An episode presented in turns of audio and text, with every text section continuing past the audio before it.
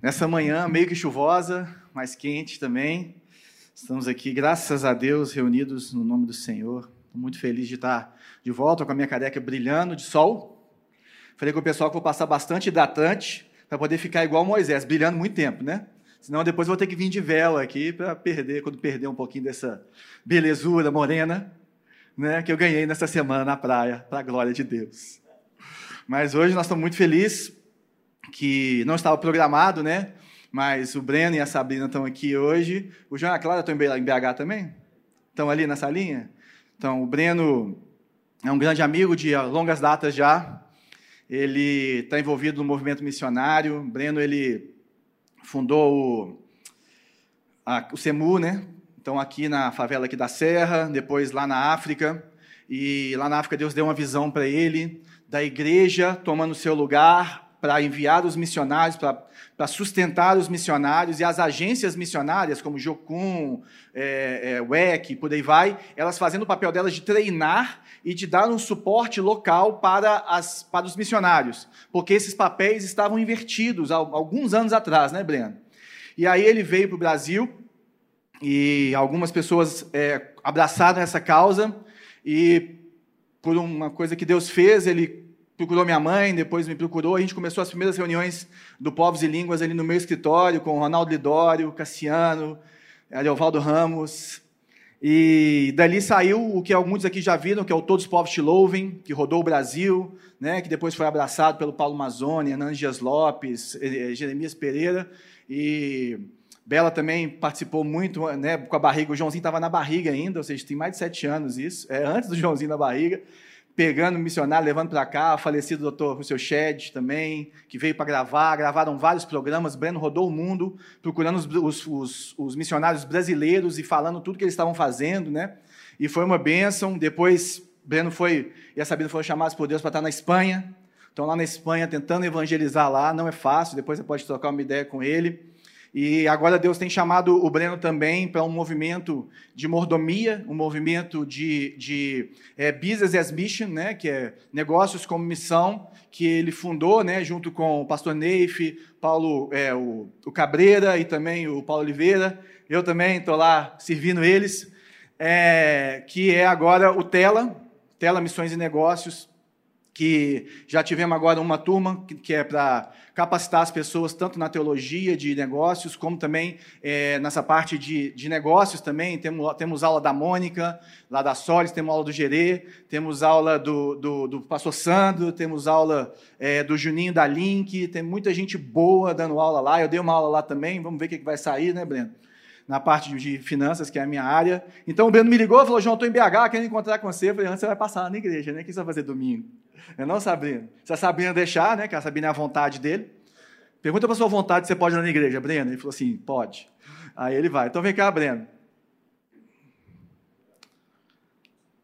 Então o Breno vai estar aqui com a gente hoje, trazer a palavra. Vamos orar por ele. Senhor, muito obrigado pela vida do Breno, por esse homem que tem as marcas do sofrimento do evangelho na vida dele, Senhor. Quem conhece o Breno de perto, e a Sabrina, e as crianças, Sabe o que eles abriram mão para viver para o Senhor?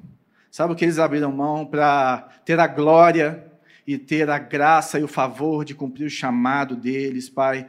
Desde da favela aqui da Serra até a, a Espanha e os confins da terra, Senhor.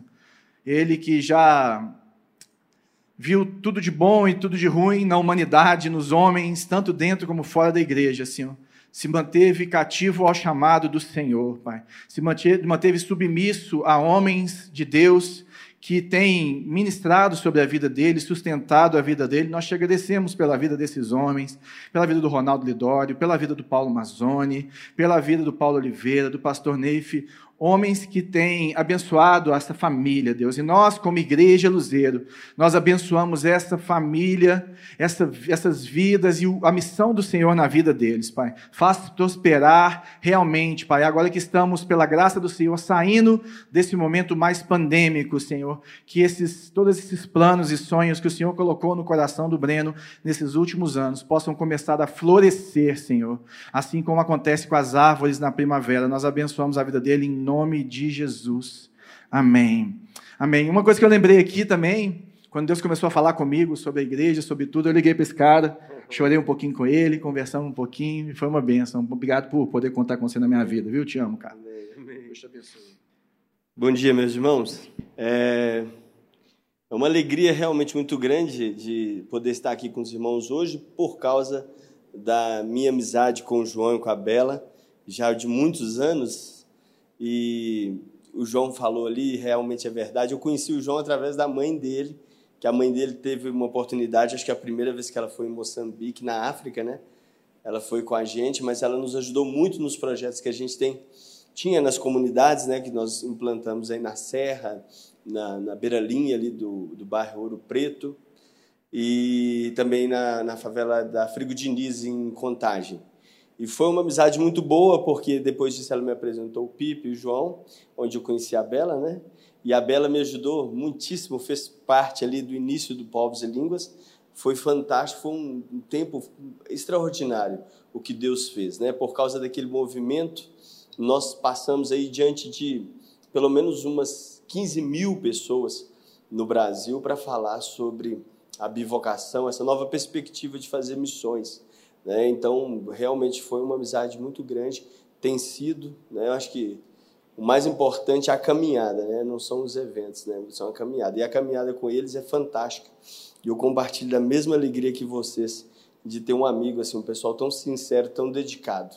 Né? O João tinha tudo para não ser pastor, né? todos os benefícios assim sociais, e ele optou por ser. Isso realmente para mim é, é, é a confirmação do ministério dele.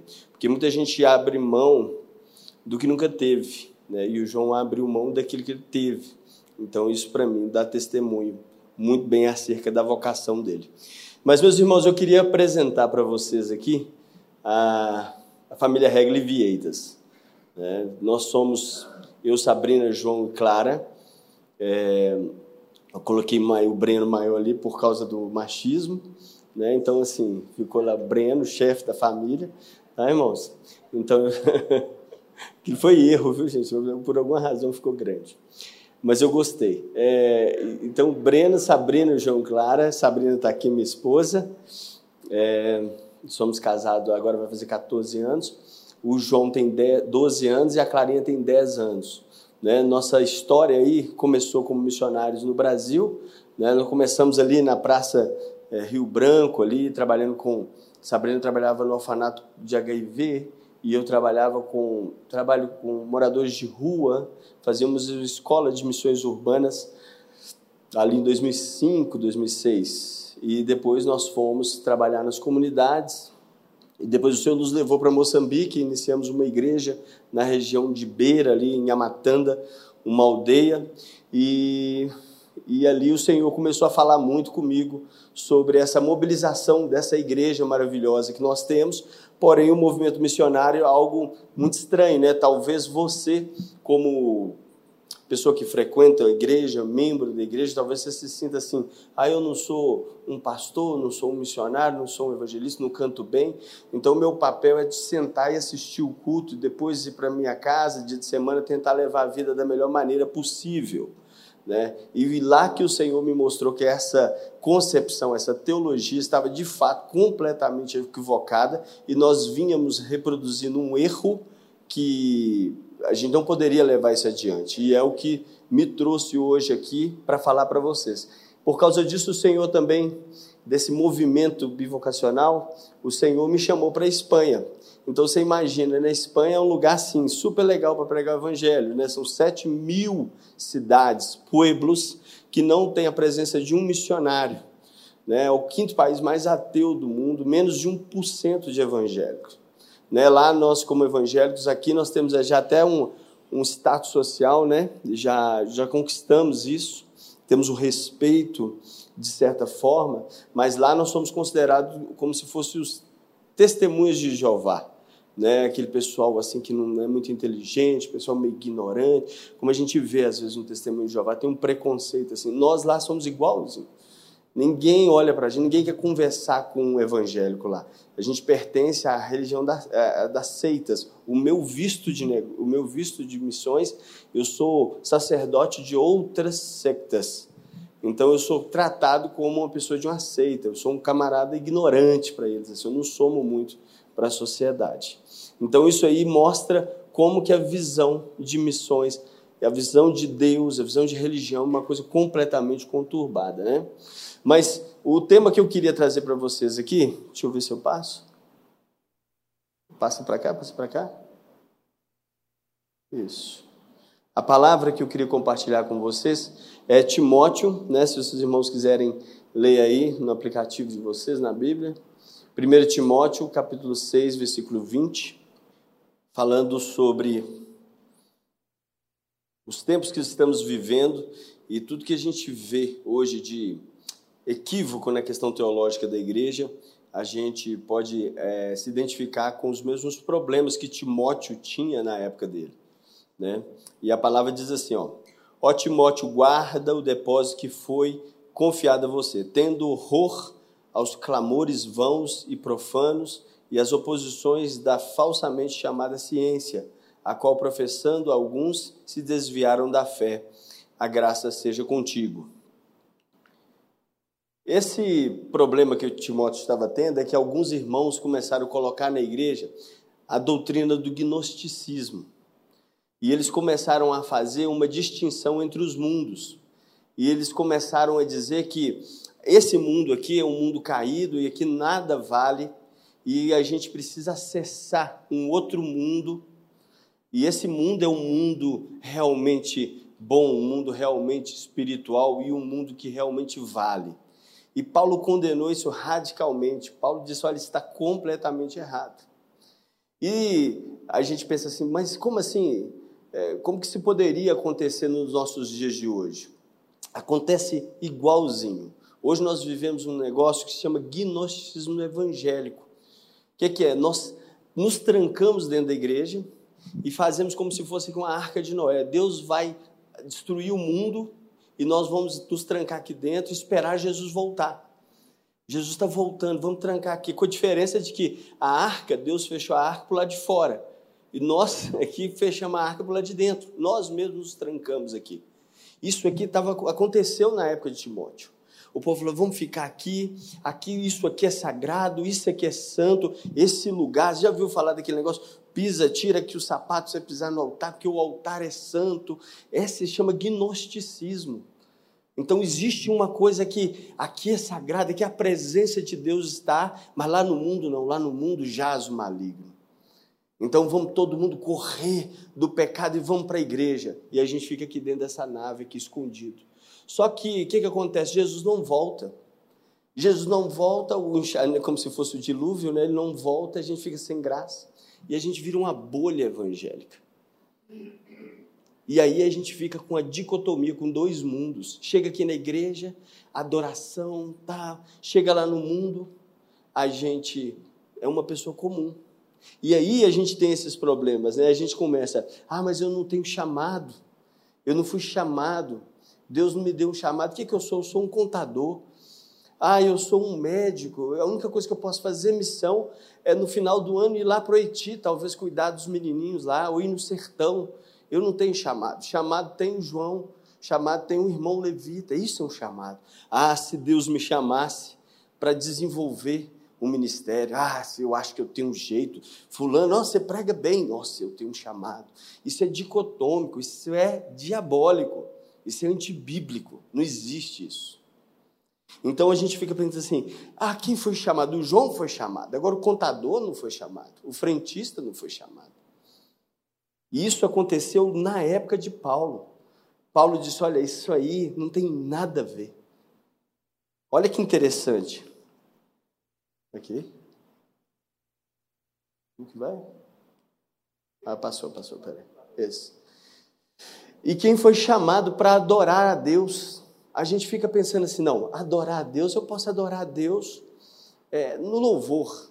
Né? Eu vou adorar a Deus no louvor, eu posso cantar aqui para o Senhor. Mas servir não, servir eu não tenho chamado.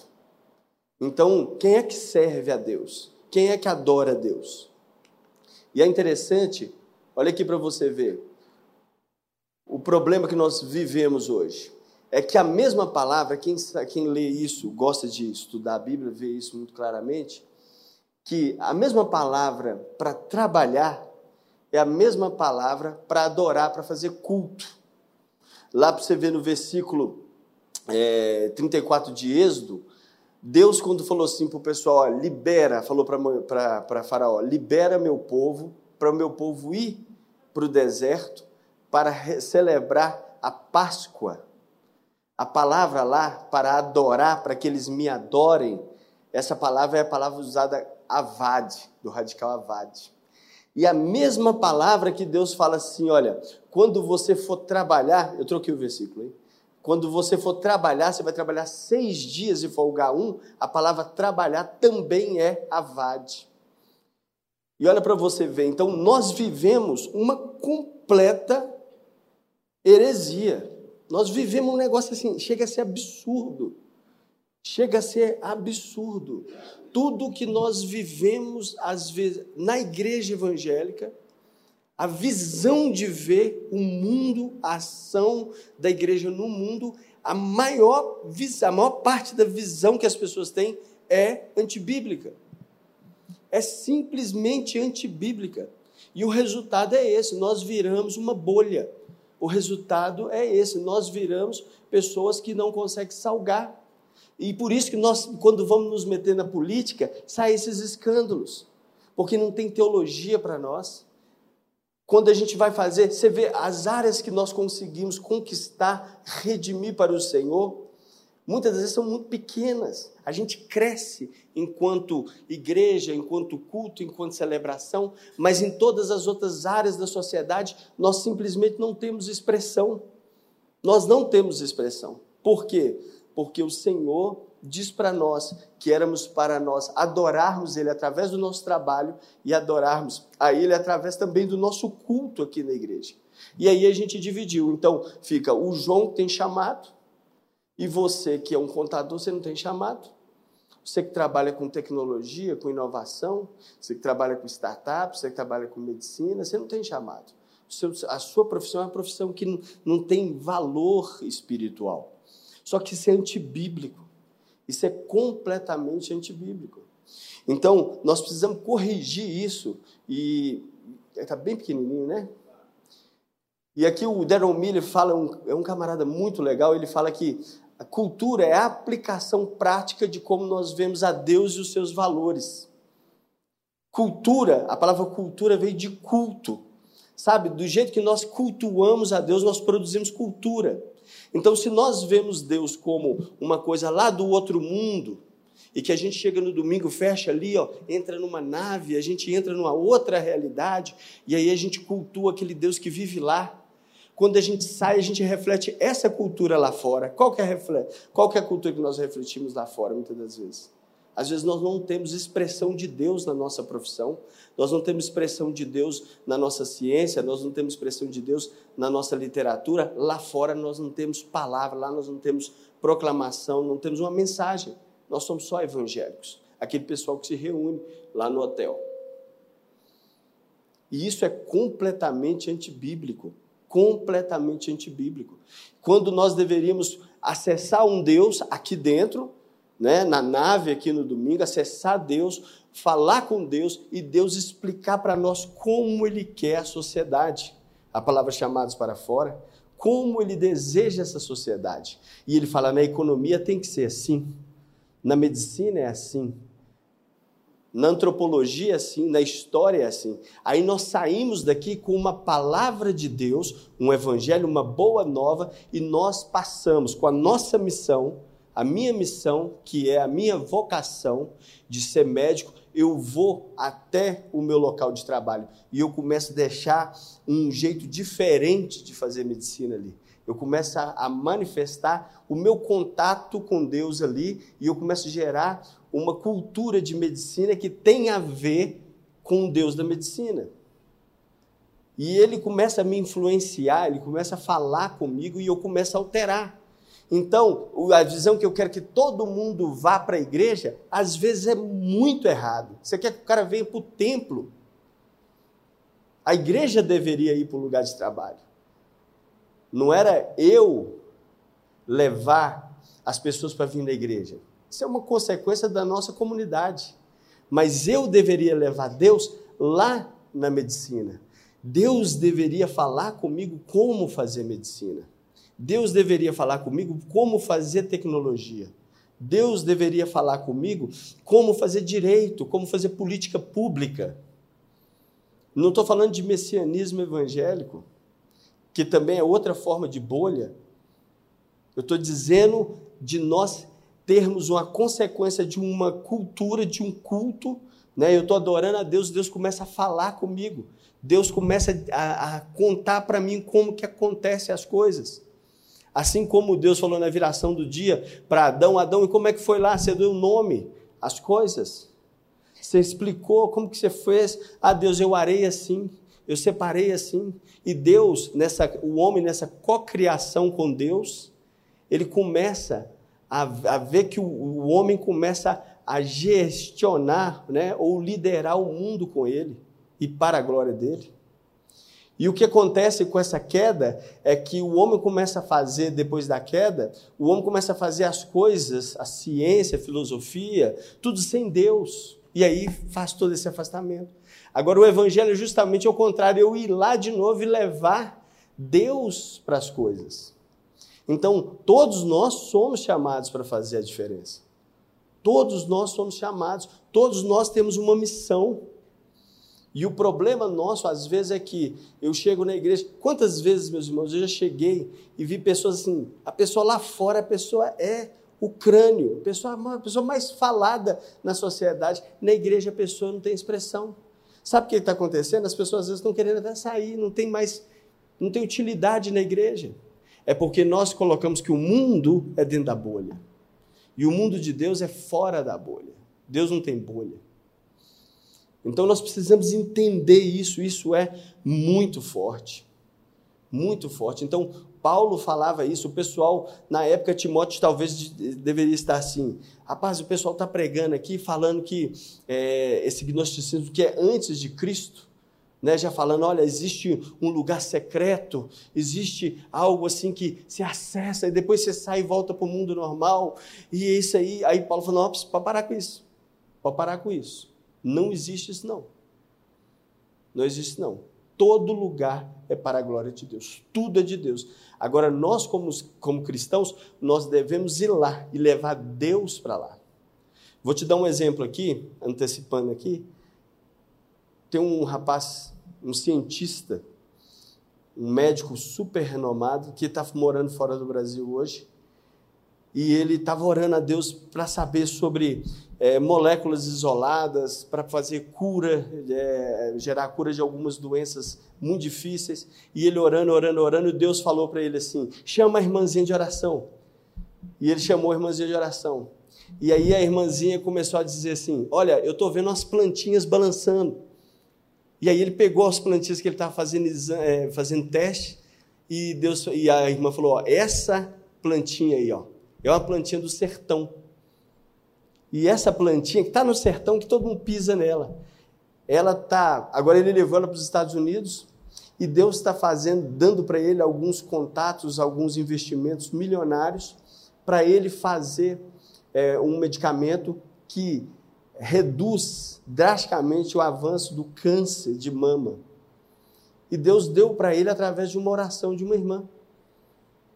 E é o quê? Porque ele entendeu que estar aqui dentro da igreja não faz dele estar com uma profissão aqui dentro como um pastor, não faz dele um homem santo. E se ele ficar lá fora no mundo, ele não tem nenhum impacto, ele não é santo, ele não tem chamado, ele não tem nada.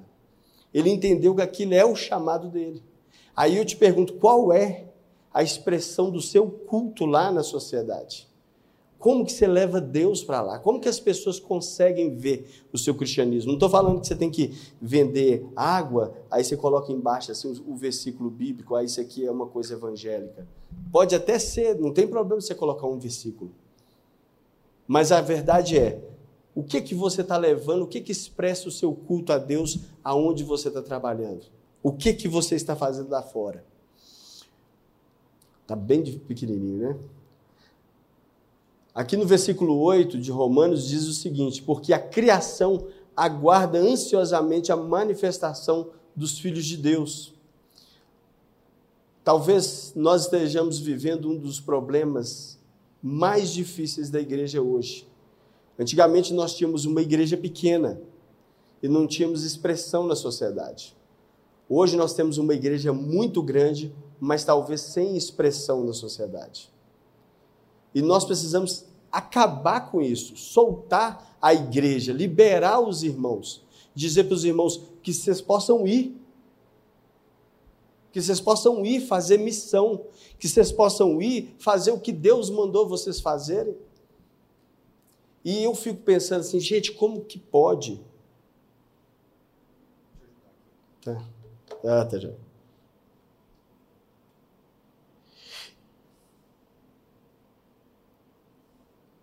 Então nós precisamos enviar as pessoas. Eu, como pastor, eu, como missionário, eu devo projetar as pessoas, não é para ser mais um missionário, ser mais um pastor.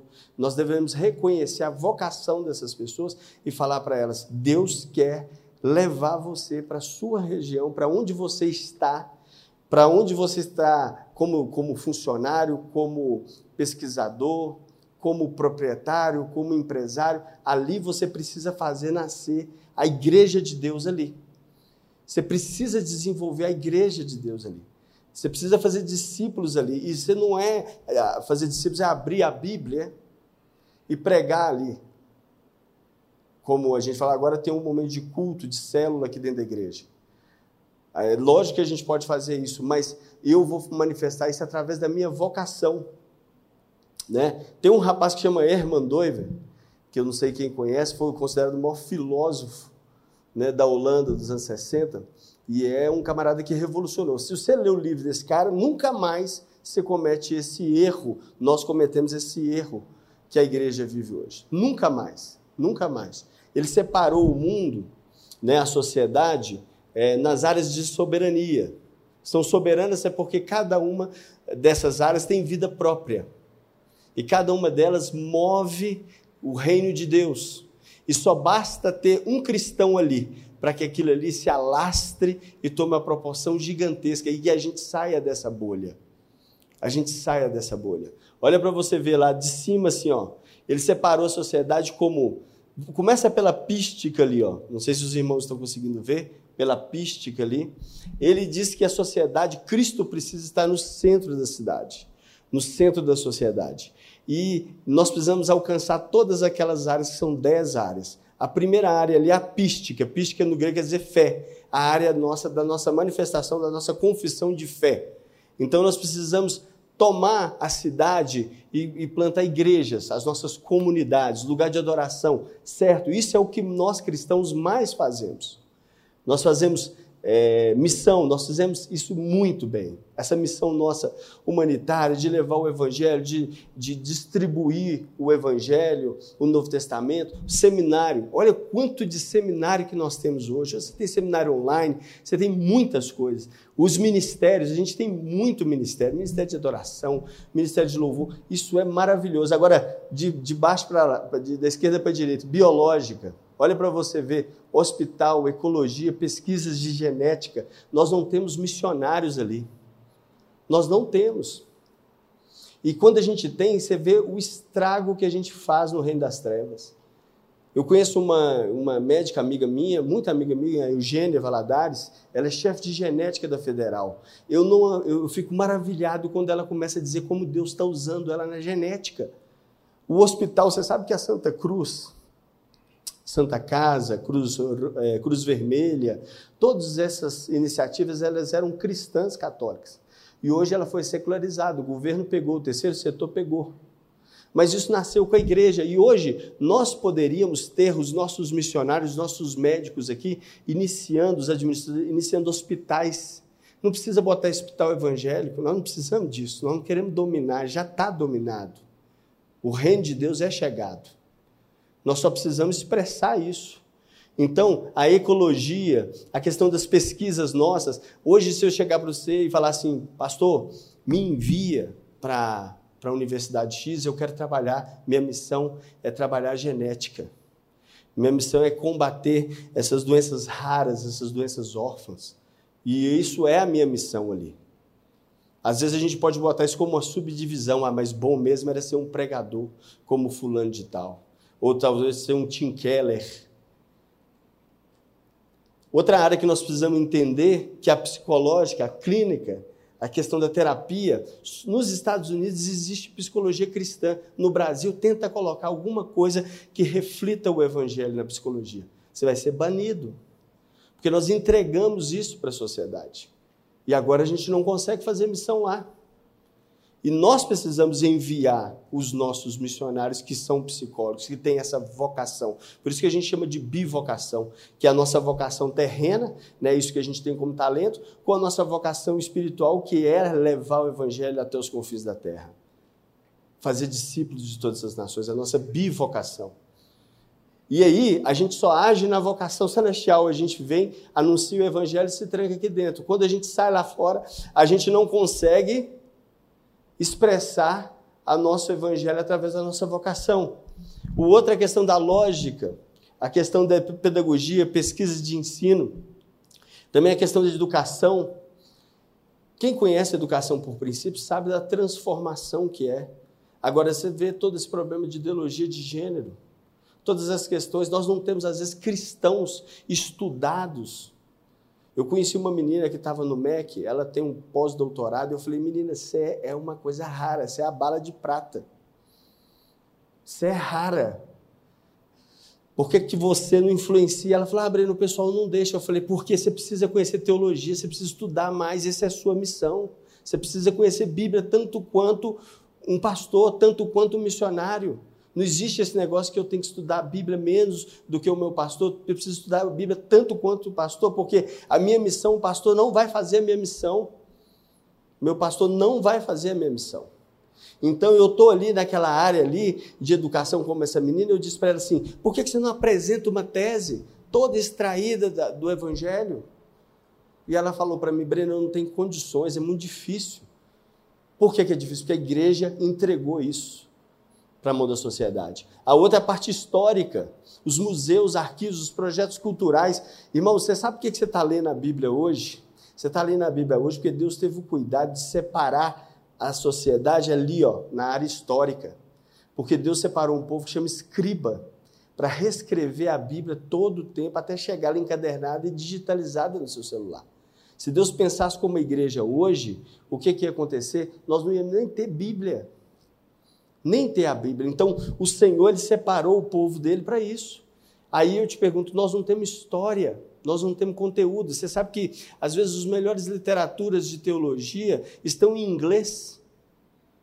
Tem coisas de São Tomás de Aquino que ainda está em latim, porque nós não traduzimos. Nós não temos esse cuidado de expressar o nosso culto a Deus nessa área.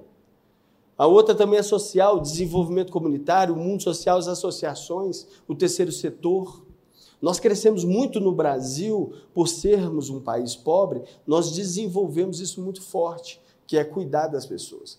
Mas existem países que nós não conseguimos trazer nada disso, não conseguimos colocar missionários ali para trabalhar. Vou te dar um exemplo: na ONU.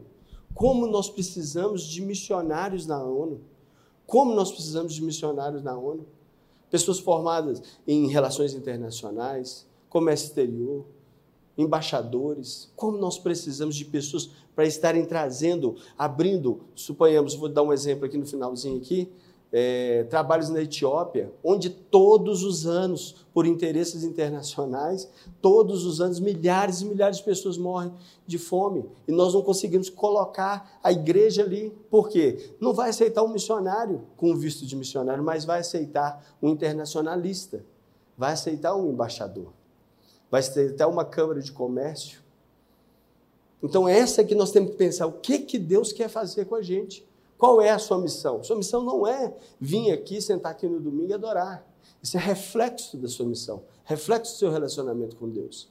A outra área que é uma área que a gente precisa, a questão econômica dos bancos, dos sindicatos.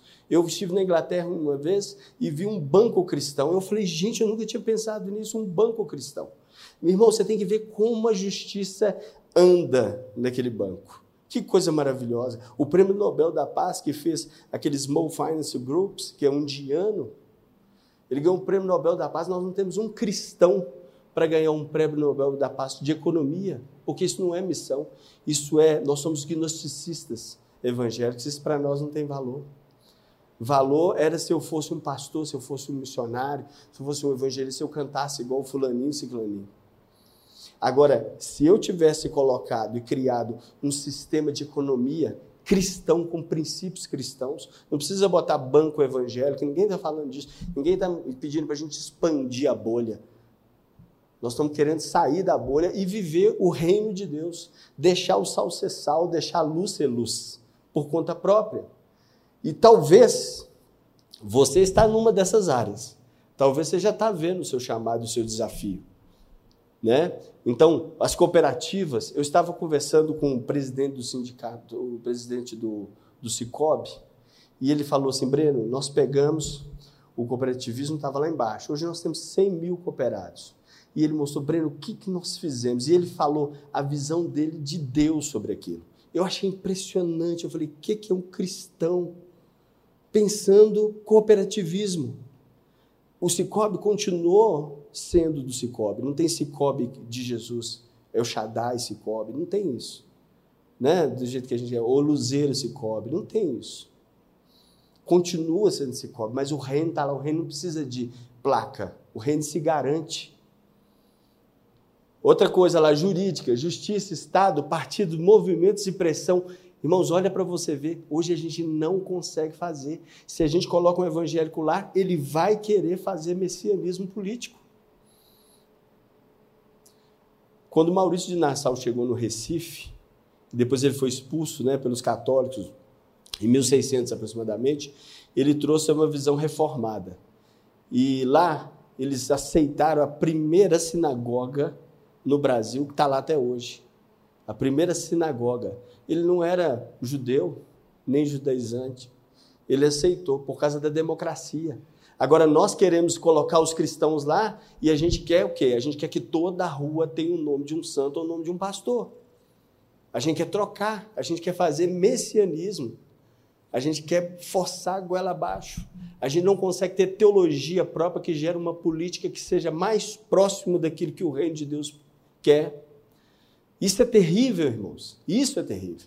Talvez você esteja se vendo aqui, você tem serviço demais pela frente.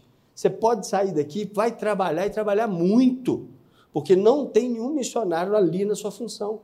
Ali é só você. Você precisa pegar tudo isso que você aprende, tudo que você lê e botar para funcionar e traduzir na sua vocação, porque a sua vocação, ela é o automóvel do seu chamado, é o automóvel da missão, é o automóvel do Evangelho. É o que vai fazer o Evangelho chegar, é a sua vocação. Aí você mata a sua vocação. Ah, eu sou um contador, matou sua vocação. Isso é sua, sua função é, é, no intervalo ali no almoço falar de Jesus para o cara, chamar o cara para ir para a célula, chamando o cara para ir para a bolha. Ah, você fala assim, Breno, é, é não pode chamar o cara para ir para a célula? Claro que pode e deve. Mas saiba que você está trazendo o cara para um problema. E para resolver esse problema, você precisa mudar o seu argumento e mudar a sua forma de evangelizar. Nós não chamamos ninguém para sair do mundo. Nós chamamos as pessoas para ir para Deus, para voltar para o mundo. Nós precisamos ir para o mundo, ser enviados como ovelha no meio de lobos, salgar o mundo. Nós não temos problema com confronto. Nós não temos problema de ser cristão. Nós temos problema de ser evangélico, ser taxado. Isso é um problema sério mesmo. Agora, eu expressar o caráter de Deus, do Deus que eu cultuo, eu não tenho esse problema. Eu só quero o que é bom, o que é justo, o que é honesto. Quem é que vai levantar contra mim? Agora, existe um sistema que está tomado porque nós nos calamos. Então, para terminar, a questão da genética, da estética, é, músicas de, a música, a parte de arte e a parte de teatro, parte de cinema, você, como eu, deve estar chocado por causa do Netflix. Eu tenho um dos projetos que a gente tem, a gente estava conversando com uns artistas, uns atores da Globo que se converteram, e eles falando: olha, o pessoal do Netflix está procurando agora alguns projetos, porque eles fizeram aquele negócio do Natal, lá da Porta dos Fundos, e perderam muitas assinaturas. E eles estão agora precisando de projetos e produtoras evangélicas. Tudo foi questão de mercado. O Satanás se aproveitou, sim, mas foi tudo questão de mercado. Porque está tá, tá dando dinheiro. Tem gente ganhando dinheiro nisso. Agora, o que, que é triste? Nós não temos um programa tipo Malhação, nós não temos um seriado de adolescente que mostre os valores do reino. Nós fomos catequizados por Malhação. Tem várias mães aqui que foram jovens que assistiram Malhação. Você viu como que ele projetou o movimento é, LGBT? Ele começou lá de trás da Xuxa, a maior geração de mães solteiras. E ele foi, foi fazendo a conta gotas e o que é errado fica parecendo que era certo. E hoje a gente está assim, sem argumento, totalmente treinado. A música, a gente vê, irmãos, nada criticando de forma destrutiva, mas você já viu algumas as músicas antigamente? Música de literatura de, de, de, popular brasileira de antigamente, a qualidade. E olha, hoje, as músicas evangélicas hoje não tem nada contra, mas elas ressaltam só a parte muito espiritual, muito é, é, é, é, completamente transcendental, não tem cultura na música. Se você for comparar uma música escrita, literatura, tá? De Chico Buarque com uma música do Cirilo, você cai para trás. Você sabe por quê? O Cirilo só aprendeu aquilo, não é culpa dele. Se você for ver a música do Chico Buarque, é uma aula de literatura. Aí você vai ver a do Cirilo é santo, santo, santo, santo. Tem alguma coisa a ver? Não, não vai morrer, ninguém morre por causa disso, mas a gente deixou de explorar aquilo ali. Você vai na Europa, a gente percebe como o pessoal dá valor para a cultura. Aqui a gente vê a perda. Isso tem valores cristãos. Tem uma igreja que foi plantada ali há anos atrás, e o resultado é que a sociedade presta mais atenção para isso. Agora, se a igreja não se posiciona e diz que isso precisa ser resguardado por ela, nós vamos perder. Todo filme que você vê hoje, cinema, é, Netflix, irmãos, é aberrador. Tudo ali destronando o reino de Deus, destronando o reino de Deus, destronando o reino de Deus. Para a gente colocar um programa lá, nós fizemos um documentário para Brasil Paralelo, é um dos projetos que a gente tem, e o, a gente mostra a indignação dos indígenas no Brasil que eles querem produzir, eles têm a terra igualzinho o branco tem, só que existem leis que eles não podem produzir. E eles têm que, o dele é mais barato, tudo para eles é pior. Aí nós criamos um documentário que não fala de Jesus, mas fala de justiça, sede de fome de justiça. A luta, a luta é terrível. Então nós precisamos de missionários. Agora esse missionário, ele é um produtor de cinema. Esse missionário é um roteirista.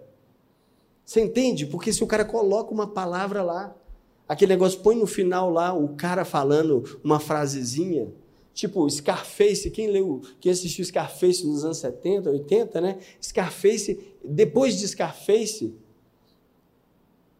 suscitou maior geração de tráfico de drogas nos Estados Unidos, impulsionado pelo cinema, porque o cinema projeta essa imagem de invencibilidade, de fazer o mal e não se dar mal.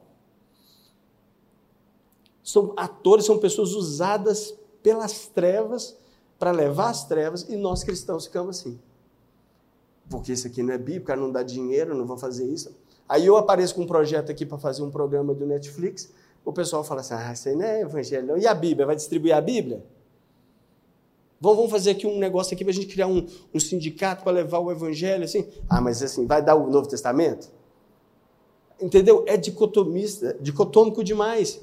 E aí, a questão lá, ética, casamento, família, fundação, orfanato, projetos sociais. Isso, você vê que é o que está segurando a sociedade, é que nós entendemos e nós falamos de casamento. Olha para você ver o pouquinho que a igreja se posiciona como falando sobre família e casamento. Quem segura a moral no Brasil hoje? Tirando o lado errado que os cristãos desgringolam tudo. Quem é que segura se não somos nós? Tá, Deus está desenvolvendo pensadores que falam sobre a família, sobre o modelo nuclear familiar. Se não fosse a gente. Então aí eu te pergunto, aonde estamos? Aonde estamos? Qual é o seu posicionamento ali? O que, que você tem para fazer? O que, que Deus está contando para você fazer? Eu queria, para colocar na prática aqui, Eu não sei se eu vou conseguir por causa da luz. Aí será que apagando aqui fica melhor? É, né? Eu queria te mostrar assim, a minha parte. Eu estou fazendo a minha parte. E aí eu te pergunto, qual é a sua parte? O que, é que você está fazendo? Ou você está lá só ganhando dinheiro?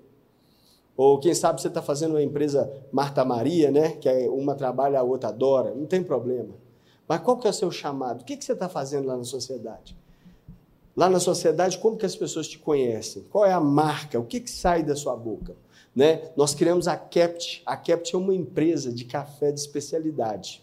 E a jogada nossa é o seguinte: colocar os missionários nos países onde a moeda é difícil demais de competir com o Brasil, como Europa, na Islândia, colocar missionários que abram cafeterias e que eles possam trabalhar ali, ao mesmo tempo que eles são administradores, garçons, né, barista, eles são missionários, eles vão ter relacionamento com as pessoas, é, a permeabilidade social, ter penetração social.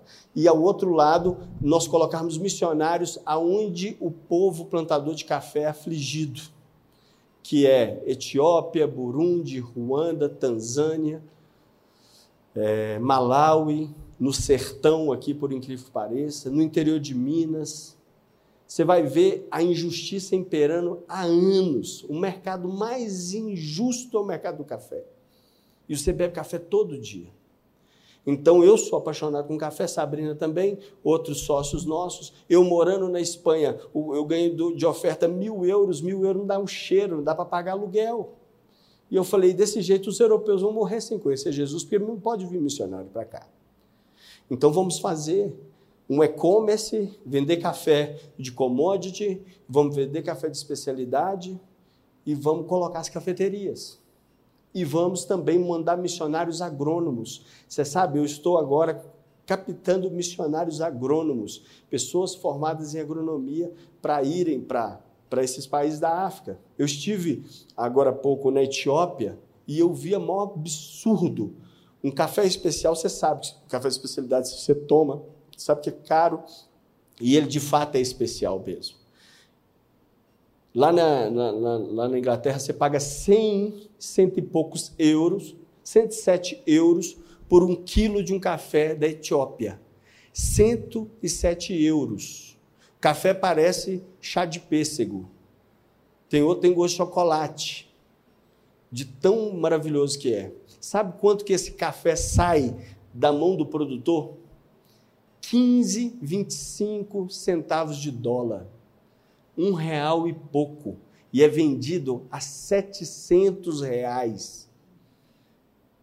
E tem uma pessoa que está ali por detrás, que é o middleman, o intermediário, são os galpões de beneficiamento. E aí eu estou chamando cristãos para comprar os galpões, para você mesmo ter lucro. Compra o galpão aqui, é para você ter lucro mas agora nós vamos pegar parte do lucro e vamos devolver. Não é um fair trade. Nós vamos devolver como? Eu vou projetar missionários agrônomos, trabalho com desenvolvimento social, para fazer as coisas acontecerem. E aí eu vou ensinar o quê? Eu fui captar um, um dinheiro num fundo, o fundo falou assim para mim assim, não faz não, que isso aqui não chama atenção não, o gestor. Muda a sua, a sua, a seu argumento fala que você vai pegar parte do lucro e você vai reinvestir no cafeicultor e você vai ensinar o cafeicultor a produzir, a organizar os pés de café, melhorar, vai ganhar mais café, mais dinheiro com café, que vai aumentar a produção, e você, fundo, vai ficar mais rico ainda. Aí ele gostou. Agora, se eu pegasse e falasse assim, olha, social project, né, social business, né, vou pegar esse aqui vou dar... Não, não quero saber disso não porque tem uma fala de esquerda por detrás disso aí, o negócio é muito sério, não queremos saber disso não. E aí nós apresentamos isso. Irmãos, o diálogo é outro. E aí agora nós estamos fazendo, contratando agrônomos para irem para o Burundi, para o Malawi, para ensinar o cafeicultor. Ele vai, você vai ver que ele vive como um miserável, nem morador de rua. Agora, Três Corações nunca vai te contar isso. Starbucks nunca vai te contar isso, porque é assim, porque a bolha continua sendo bolha e eles dominaram tudo. Agora, se você se levantar como representante de Deus, que a Bíblia fala em Romanos 8, que a, a criação anseia pela sua manifestação, ah, isso aqui vai mudar. E olha para você ver que interessante. Talvez essa é uma área minha que é muito forte de diaconia, mas a sua área, qual que é a sua área? Entendeu? Vai fazer missão na sua área. Vai fazer missão, você tem coisa demais para fazer, nós temos um mundo para influenciar. Então, é, eu fico pensando, agora nós criamos o turismo social na CAPT. Uma vez por ano nós vamos com mulheres que são mais sensíveis, aqui da Zona Sul, para visitar esses lugares. Porque o que elas virem lá, elas vão ser fiéis. E nós não estamos pedindo dinheiro. Nós estamos vendendo café de qualidade. E o café de qualidade, nós mesmos vamos fazer missão do jeito que a gente sabe. A gente quer ganhar dinheiro, só que a gente quer que aquele povo ganhe também. Isso aqui é uma missão de Deus. Eu entendo isso aqui como uma missão de Deus. Eu tenho que trazer solução para isso. Então, eu fico pensando, isso foi por causa de inúmeras tentativas de fazer missão na África. Fracasso que eu tive de várias delas. Problema de saúde, estresse, não, não consegui virar a conta. Aí eu pensei, gente, Deus precisa fazer isso aqui. E eu acho que Deus está nos chamando para unir, desdicotomizar, tirar a dicotomia, desdicotomizar. E aí eu te pergunto, o que, que Deus está fazendo através da sua vida? Qual é a sua missão? O João aqui, eu sei disso que tá, vai ser criado aqui, esse departamento de missão, que ele é completamente atípico, ele é completamente bíblico. E Deus precisa usar você e Deus quer te usar. E se tiver de te usar aqui com esses serviços eclesiásticos, isso aí é detalhe, isso é uma consequência. Mais importante mesmo é você lá. Você já está no lugar que você tem que estar. É lá que você tem que fazer missão. Põe sua cabeça para pensar. Vai estudar a Bíblia tanto, tanto quanto o João como pastor.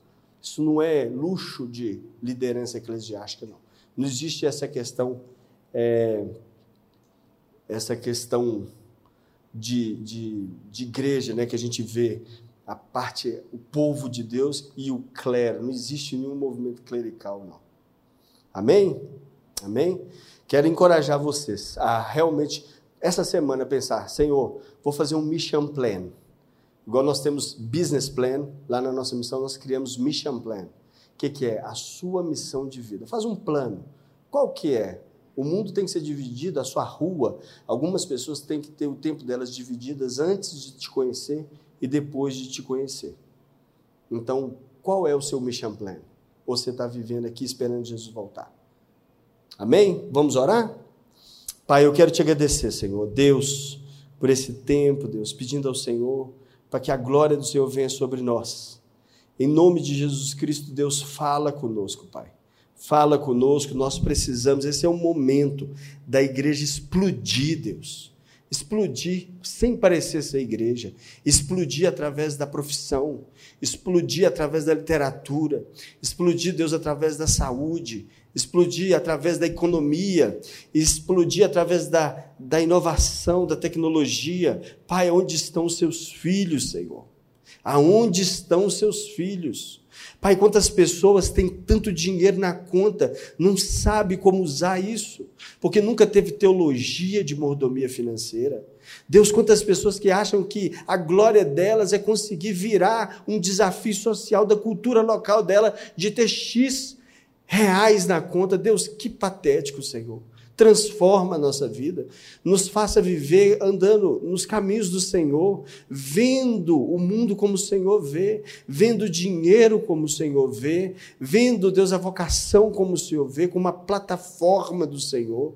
Em nome de Jesus Cristo, transforma a nossa vida, faz a nossa vida ter sentido, Deus. Tira-nos, ó Deus, dessa bolha evangélica. Tira-nos, ó Deus, tira-nos, ó Deus. Nos envia como ovelhas no meio de lobo, aonde nós, nós tivermos, ó Deus, que o Evangelho resplandeça através da nossa vida, em nome de Jesus Cristo. Amém.